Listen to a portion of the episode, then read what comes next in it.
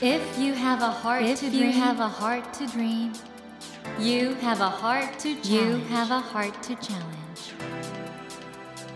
take that Take challenge that challenge and realize, and realize your dream. Your dream. Dream Dream Heart. ドリームハート政教新聞がお送りします皆さんこんばんは森健一郎です 東京 FM のスタジオから全国38局ネットでお届けしています。ドリームハート。この番組は日本そして世界で活躍されている方々をゲストにお迎えしその方の挑戦にそして夢に迫っていくわけなんですが世界で活躍するという意味でこんな素敵な人は本当になかなかいらっしゃいません。MIT マサチューセッツ工科大学のメディアラボ所長伊藤穰一さんをお迎えしています。よろしくお願いします。よろしくお願いします。あのー正直我々ジョイさんをよく知ってる人間としてはメディアラボ所長って紹介するのもなんかそれを除いたら何ですかね起業家アクティビスト。すごい難しいの。僕最近 分かったのはあの、うん。今回の大学の中で、はい。所長から教授のうんうん時の出世のうん。プロセスがあって、うん。そうするとそのいろんな偉い人たちが集めて手紙書かせるの。でなぜこの人は重要かっていうのがあって、そしたら、ね、ある財団の総長が public intellectualっていう言葉を使ってで素晴らしい。で public intellectualって何かっていうとこう世の中のことをいろいろ考えて分析するんだけどもそれを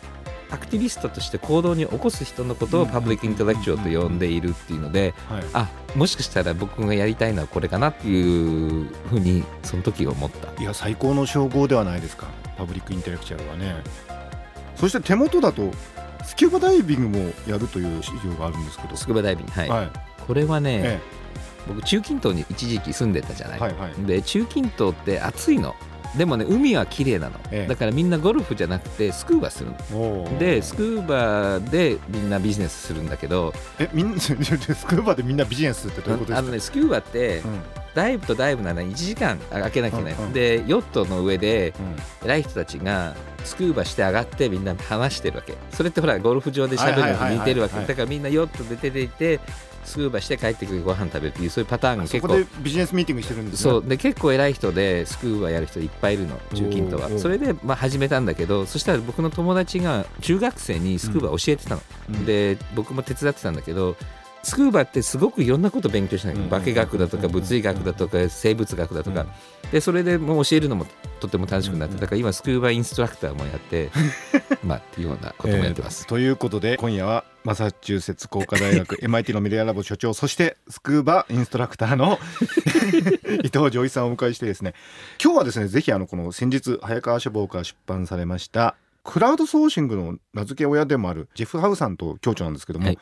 ナインプリンシプルズ加速する未来で勝ち残るためにこの本についてたっぷりお話を伺いたいと思いますので、よろしくお願いはい、します、よろしくお願いします。MIT ねノーベル賞68人っていう。MIT の大学の中での会話としてはどういう課題とか方向性が議論されてるんですか、まず1000人の教授が大体いるんで、うんそれはもうずっと同じ数にしてるんだけども、もう結構みんなバラバラなんだよね。もうチャムスキーがいれば、うんリチャード・スタールマンがいれば、うんうん。軍事やってる人もいれば、うんうんプロテストやってる人もいるんでその MIT としてっていうのってあんまりない、うんうんもう本当にぐちゃぐちゃ。で最近特に今トランプ政権になって、僕もいろいろ勉強してるんだけど40年代50年代ってアメリカって共産党恐怖でマッカーティズムで、うん例えばニューヨーク・タイムズの定期購読者だとかなんか国際会議に出た人たちとかそういう人たちをみんなね国がトラッキングしていじめてたの、うんうん。そして大学アメリカの大学はこのアカデミックフリーダムの宣言とかして永久教授っていうテニュアーっていうのシステムを作って、うん。自由な発言と考えるフリーダムを守るっていう大学の立場と位置づけができたんで、MIT もそこの中でベトナム戦争の反対運動とかもいっぱいあったんだけどだからそういう意味で言うとその MIT っていうのはいろんな意見例えばアメリカでは Libertarianism っていう政治も MIT から出てきたりしてるし、だからそういう意味で言うといろんな多様な意見が守られて共存してるっていうのが一つの特徴でで多分このトランプ政権の前はなんとなくこういっぱいお金集めて環境問題に投資してただ科学技術のことガリガリやってる人が結構多かったんだけれども最近まあ僕もそこにちょっとつっついてる部分もあるんだけどもやっぱりこの科学技術それと反体制的な意見もちゃんと大学として守るっっていうことを僕もだいぶ一昨年ぐらいからやりだして、でそれがまあ全員じゃないけど一部の大学の中の人では大学の重要なことを忘れてたなっていうふうにちょっと話題は出てきてると思う。なるほど。面白いですね。あのボストンうんではその MIT となんでハーバードっていうのがあるわけなんですけどこの MIT とハーバードの関係ってのはどんな感じなんですか、まあ、僕も今度ねハーバードの法学部でビジティングプロフェッサー引き抜かれちゃうの？いやあのビジティングであのうんうんあのハーバードと MIT と一緒に授業してるのね。あでこれも水と油のようなんだけど、うん。ハーバードちょっのと今水と油っておっしゃいましたけど 違うんですかやっぱり？もう全然違う。全然違う？あの、ううんちの学生はとにかくね物作ってほとんど喋ってないのね、うんで僕の学生ハーバードについて行って授業とかやってると、うん。えっとみんなただずっと喋ってんの？って。ででハーバードの連中連れてくると、うん。みんなあんまり喋んないで考えないでただ物作ってんの？みたいな。だからそこがまずね 大きく違うのと。違う。うん。ただやっぱりハーバードの弁護士とか国の人たちっていうのはやっぱりすごい優秀な人たちがいるんで、ハーバードの法学部の連中とうん。うちの暗号学者とか一緒にすると、うん。ものすごい面白いんだよね。やっぱりお互いのこう刺激し合ってで両方分かる人じゃないと多分未来の技術作れないしオバマもハーバード法学部だしアメリカのそういう権力者は結構ハーバードが多いのででハーバードと MIT 一番大きな違いは、うんうん MIT っていうのはもう若手の科学者を見つけてきてそして中で育てるの。うんほとんど MIT の教授は MIT の中で育ってうる。んうんでハーバードは有名になった人を引き抜いてくるの。なるほどだから有名になってから行くところ来るとで MIT は有名になってから引っ張ってくるのは比較的に稀なことだよね。ハーバードと MIT の比較論はおそらく興味深いと思ったと思います。そのね伊藤浄一さん今回この9 Principles 加速する未来で勝ち残るためにこれあの現代はウェプラッシュっていうことなんです。これはどういう意味ウなんでしょうか？ェップラシってムチ打ちっていう意味でムチ打ち、うん。僕がジョシュア・ラモっていう友達の「セブンス・センス」っていう本を読んでたら、はい。やっぱりこう知らないうちにトレンドがガンときて、うん。ウェプラッシュになっちゃったって書いてあってその言葉の使い方したんで、あうん。これは今社会で起きてることってすごく似てるなと、はい。ただこの本ってトランプの前に完成した本なの。うん。でトランプが勝ったっていうのもアメリカにとってまさにムチ打ちなんで なるほど。だからすごくねタイムリーなタイトルだったなっていうふうに人には言われるんだけども。これ本当に必読書だと僕思うんですけどね。今これからの世界を考える上で。でいくつかその原理が書かれてるんですけど例えばそうですね地図よりコンパスをってこれどういうことなんでしょうか、うんとね地図ってまあ一つの企画とかプランっていう意味もあるんだけども、世の中とっても複雑になってきてるし、あと変わってるので、うん。こう地図を一生懸命書くコストよりもうん。とりあえず歩き出してそして軌道修正をしていった方がいいと。で方向性は重要なんで例えば僕があの YouTube の連中と最初に会った時っていうのは、彼らは今と全然違って2005年の YouTube っていうのは動画出会い系サイトなのね。うん。でそれ全然ダメだったんだけど、その後は動画のフリッカーとか言って、でその時僕会ってんだけどちょっと違うなと思って、うん。そしてそのマイスペースが伸びていってみんな忘れたかもしれないけどマイスペースというポータルみたいなのあったんだけどで Google とマイスペース競争したから Google ビデオの方がま良かったんだけど、うん繋がんないようにしたの、そこに YouTube が乗っかってた。ただ YouTube の連中と話してるともう最初から世界一のビデオサイトになりたいっていうコンパス持ってたの、うん。うん。ただどうやってそこに行くかっていうなのは行き当たりばったりなの。で絶対出会い系サイトのビデオバージョンを大企業がやったら でももうちょっと頑張ろうよとかね、ちょっとこれいじろうよとか。でやっぱりそうやってその目的は間違ってないけど生きながらどんどん軌道修正するっていうのが多分今の現代に重要なことと、あとはどんどん新しい情報が入ってきた時に、マップっていうのはどんどん変わってしまうんでっていう話です。なるほどね。なんか日本の学生たちはどうしても地図を欲しがるんですけどね、うん。そうそうそう。そういう意味の地図もあるよね、うん。だからなんとなくあのメディアラボでもね新しい学生やっぱり最初ちょっとびっくりしたんだよね。な何すればいいんですか？あそうですか、うん、何すればいいんですか？って聞かれて。うんうん。何でもいいよって言われるとさ、うんうん。いやじゃなくて何何をすればいいんですか？みたいなそういう繰り返しが結構あってやっぱり自分で考えろっていうのって結構難しいんで地図がないところでどうやって生活するかっていうと、やっぱり自分のコンパスを探さなきゃいけないっていうのもあると思うんだよね。そしてこの「9 Principles 加速する未来で勝ち残るために」えー早川志望からの本をご紹介してるんですけどもこの本の魅力の一つってあの随所に入れられたその伊藤浄一さんの追記？はい。これがとってもいいんですけど これはどういう感じで書かれたんですか？あの2人で本書くのって結構難しくて、ええそしてジェフはプロのジャーナリストで、はい。形をこう作っていくわけで,、はい。で僕も中も書いてるんだけれども、僕はどっちかっていうとブログの世界から来てるんで、はいはいはいっていうわけでってこう短くまとめるのが僕のなんとなくスタイルで。で ええ。ブログだけ書いてたら本にならないんで、なんとなくそのこの後書きっていうのは僕のブログの声なのね。で本体はもうちょっとこうちゃんとした本の声なのでそういう意味で多分後書きのところはもう少し僕のナチュラルな声があのそうですね。あのジョイさんの肉声が聞こえる感じがしてネットの声なんか見ててもこの追記がすごくいいっていう声が多いですね。あそうですか。はい、ですから皆さんあのぜひね書店でこの「ナインプリンシプルズ」全体として素晴らしい本なんですけどぜひあの そこだけ言わないように。いやいやそこだけ 追記例えばひらめきは月ではないっていうようなね、はい。ここにその集中しろって言われ続けてきたんだけど一つのことに集中しきれないっていうところからのその悩みのことを書いてあるんですけど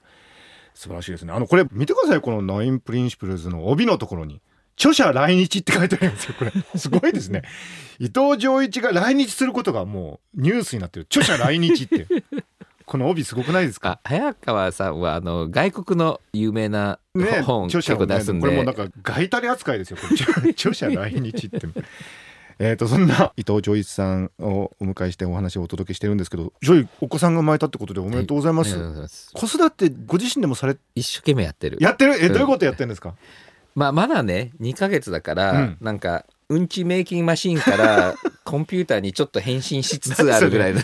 で 元はもうただもうおむつを変えてるのがメインだった。のが、うんややっと interaction があって、ええ。でアートの本見せたり。2ヶ月でアートの本見せてるんですか？いやね「 Art for Babies」っていう本があって、うんうん。それこそ村上さんの絵とか、うん。アルバースの絵とか、うん。そのでも子供にすごく良さそうな絵だけ選んだ本があるんだけどすごい喜んでんのね。それを見せるともう必死に見てて笑ってたりする、そう、うん。もう教育始まってんですね、でもね一番最初この100日間の、うんこれ脳科学者したのは、はい。パトリシャ・クールっていう人が、 University Washington で、はい social gating theory で,、でこの100日間のこの social interaction がすごく脳の bootstrap に重要だっていう、だから僕はもうその論文も全部読んだんで、ええなんかあんまりやるとちょっと機械っぽいで嫌なんだけど自然にやりたいこうなんか触ったり目線をや これって実は脳の発達にすごく重要なんだなっていうふうに思ってハマってます。えーそうですか。どういう子供になっていくんですかね。うん、でも僕はねうちの母親は僕と妹全然違うのに、うん。両方ともちゃんと応援してくれたのね。おあいいね、うん。うん。で僕はもう学校行ってない、ううん。ちの妹博士2つ取ったぐらいで、そしてどんな子になりたいのかっていうのを一生懸命見てそれをもうひたすら応援しようと思ってるんでなるべくこっちからこうイメージを押し付けないようにしてるのね。ちなみにあのもしねジョイさんが、まあ、ジョイさんのことだからどうなるか分かんないと我々は思ってるんですけど、まあ、ボストンエリアにこれから例えば住むとするじゃないですか10年とか、うんうんそうするとそのどういう教育というかその学校のオプションがあるんですか？うん、いろんなのあるんだけど、もうでも unschooling って言ってあ全く授業やらない。で homeschooling で家で授業やる、うん。あとはモンテッソーリみたいな応援する授業もあればもう普通のパブリックスクールとかプライベートスクールいろいろあると思うの。ただその子によると思うの。だからあなるべくまあ本人ちっちゃい時はなかなか選べないけれどもそのパターンを見てうん。一番なんかふさわしいパターンで何でもまだ可能性の範囲にはあるつもりです。これもちょっと一つリスナーのために確認なんですけどアンスクーリングとかホームスクーリングとおっしゃいましたけど、まあ、学校に行かないとか、うん。家で勉強してるとか、うん。これはアメリカ例えばねボストンにあるそれこそ MIT とかハーバードとかまあ行くか行かないか別としてそこにアプライするときには不利になったりはしないんですね。まあ不利になる学校もある。ある？うん、ただ MIT とかなんかだったらそんなに不利にならないと思う。結構その変わったポートフォリオを持っている人とか、うん。あの面白そうな人たちを一生懸命探してるしだからうちの周りの教授でもうん。ホームスクーリングしてる人たちいっぱいいるあし、あとはねボストンがすごく有利なのは本当に天才みたいな人ゴロゴロしてるからそうするともう家にいて、うん。そういう人たちと一日中遊んでる方が ちょっとなんか二流の先生のところでメモを取ってるよりよっぽど刺激になるようなそういう雰囲気の街なんだねもともとね。ほっといてもね図書館じゃ美術館も生いろいろあるからだから好奇心があって自分で勉強できる人だったらそして社交的なところってみんな心配するんだけども、うんやっぱりホームスクーリングの仲間でみんうなん集まって子どもたち遊ばせたり、うんうんうんなんかいろんなプロジェクトやったりするんで結構構造は充実してきてると思うんだよね。今ホームスクーリングっていうのはねご家庭でずっと学び続けるって学校には行かないっていうやり方なんですけどこれはじゃあボストンでもかなり珍しくない？まだね大半ではないんだけども、たくさんいるしもうホームスクーリングが一番こう安定した子供が育つっていうふうにもう言い切ってる、例えばダニー・ヒレスなんかもすごく啓蒙してるんだけどね。ねえ。伊藤ジョイさんの話聞いてるとなんか楽しくなってきませんか？皆さん自由な感じでね。ジョイさんねこれからの世界ってもうこれ予想するの難しいと思うんですけどどんなことが気になってます？これからの未来を考える上で、うんうん現時点で、なんとなく民主主義うがん今壊れてるじゃない。うん。破綻するか破壊されて、はいはい。2 3 0年後に新しい民主主義みたいなものが生まれる可能性があると思うのね。で結構そのクライシスの中にはチャンスがあるんでだから今もうアメリカなんかもう誰が見てももうダメだって思ってると思うんで、うんうん。だからこの次が何になるかっていうのはとっても僕は怖いけど期待してる。そしてもう一つはこの科学技術が今までこの分野で分かれてたものが例えばその医療なんかでもその神経のシステムと微生物のシステムと免疫のシステムと全部がつながってるってことがやっと分かったし、うんでゲノム解析したからって終わりじゃないっていうの分かったんでそうするとそこに東洋医学だとか瞑想だとか今までだったらなかなかこう学問として取り扱えなかったものも考えざるを得なくなっていたと。であとはその学者まだね大学に入っているとこう壁があるんだけどももっともっといろんな人たちがこの研究に参加できる世の中になるんじゃないかなと思ってるんだけど。そんなねムーブメントの真ん中にやっぱり伊藤穰一さんがいらっしゃるような気がするんでなんかね僕やっぱりジョイ見てて一番いいなと思うのは楽しそうなんですよね。会うと元気になるしだからいろいろやっぱりそういう引きつけられて人が集まってくんじゃないかなと思うんでうんで茂木さんもそうじゃない？ジョイと会ってるからじゃないかな。お互い様で。あのこの番組はですね「ドリームハート」といって夢がテーマなんですけど、うん。ジョイの今後の夢ってどういうことですかね？うん、僕はねあんまりねゴールは作れないっていうか作らない、うん。うんだから夢はあででもう一つ言うとね常に楽しくなっていってるの、毎年毎年、うんうん。だから僕の夢はこのまんま毎年毎年楽しくなっていくことが夢で、そしてやっぱりあの自分のとにかく周りに面白い人たちがいっぱいいてその人たちと面白いことするのが夢だしそれでも現実でもあるんで夢と現実は比較的にこう一緒になっちゃってるんだけどね、まあ、アボリジニみたいな感 ドリームタイムですね。今までの話を聞いててね MIT 行きたいなメディアラボ行きたいなって思ってる若い学生とかもいるかもしれないんですけど、うん。なんかアドバイスありますか？そうだね。本当に行きたいっていう人はどうにかして一回来て見てみないとやっぱり外から見えるのと中と違うのね。うん。でメディアラボっていうのは今25個のグループがあるんだけど、うん。一つ一つのグループがもう違う国みたいなものなんだ。ヨーロッパって言ってるけども なるほど。パリに行くのかプラーグに行くのか全然違うんで、うんはい。だからそのどのグループでどんなことをしたいかっていうのはなんとなくイメージしてでそこのグループの学生と先生と仲良くなるっていうのが多分すごく重要なんであとはすごいやっぱり応募は多いんだけれども1回でダメでも5回目で入る人とかいるしね。だから結局何が起きてるかっていうと、うん。一つのグループでチーム組むわけよ、うん。そしてエンジニアが1人とこんなやつが1人でうん。こんなやつが1人うん。でこれやりたいからこういうだから学生がエンジンなんだけども、うん。優秀だから必ず入れるっていうんではなくてたまたまこんなやつでだからなんかこう変なバンドに入るみたいな感じで たまたまドラマーがいなくなったとかこんな新しい楽器ができたらそれ弾けるやつ、うん、だからそういう感じだと思って。だから逆に入れなかったってあんまりしょんぼりしないでうん。もう一回こうただなんかとにかくでも作りたい人じゃないとダメ。ダメなんだね、うん。すごいこれね分かりやすいアドバイスだったと思いますよ。皆さんどうですか？だから今年はドラムス空いてなかったけど 来年だったらドラムス空いてるかもしれないみたいなことかもしれないってことで、そうそう。ええ、本当ジョイさん素敵な方なんでジョイさんにハローって言いに行くだけでもちょっとメディアラボはい。行くのいいかもしれません。ということで、えー、茂木健一郎が東京 FM のスタジオから全国放送でお届けしています「ドリームハート。今夜もアメリカマサチューセッツ工科大学メディアラボの所長伊藤穰一さんをお迎えしました。いや本当に楽しかったです。またぜひ来てくださいね。はい。で茂木さんもボストンに来てください。行きます、はい、どうもありがとうございました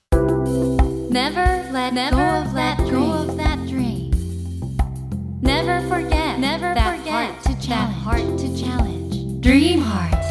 森健一郎が東京 FM のスタジオから全国38局ネットでお届けしてきました「ドリームハート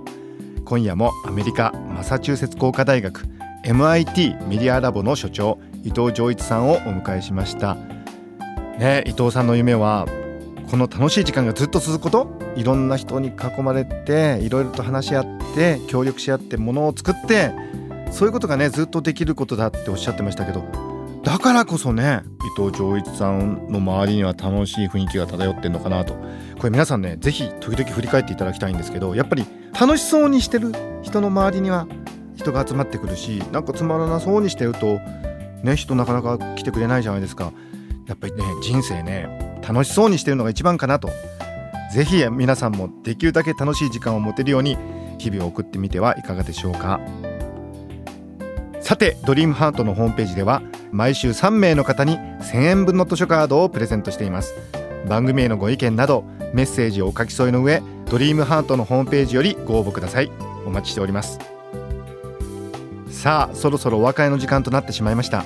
来週のお客様はビジネス書伝え方が9割の著者でコピーライターの佐々木圭一さんをお迎えします。佐々木さん言葉の魔術師ですよ。しかしその技術は誰でも学ぶことができます。どうぞお楽しみに。それではまた土曜の夜10時にお会いしましょう。ドリームハートお相手は森健一郎でした。ドリームハート。政教新聞がお送りしました。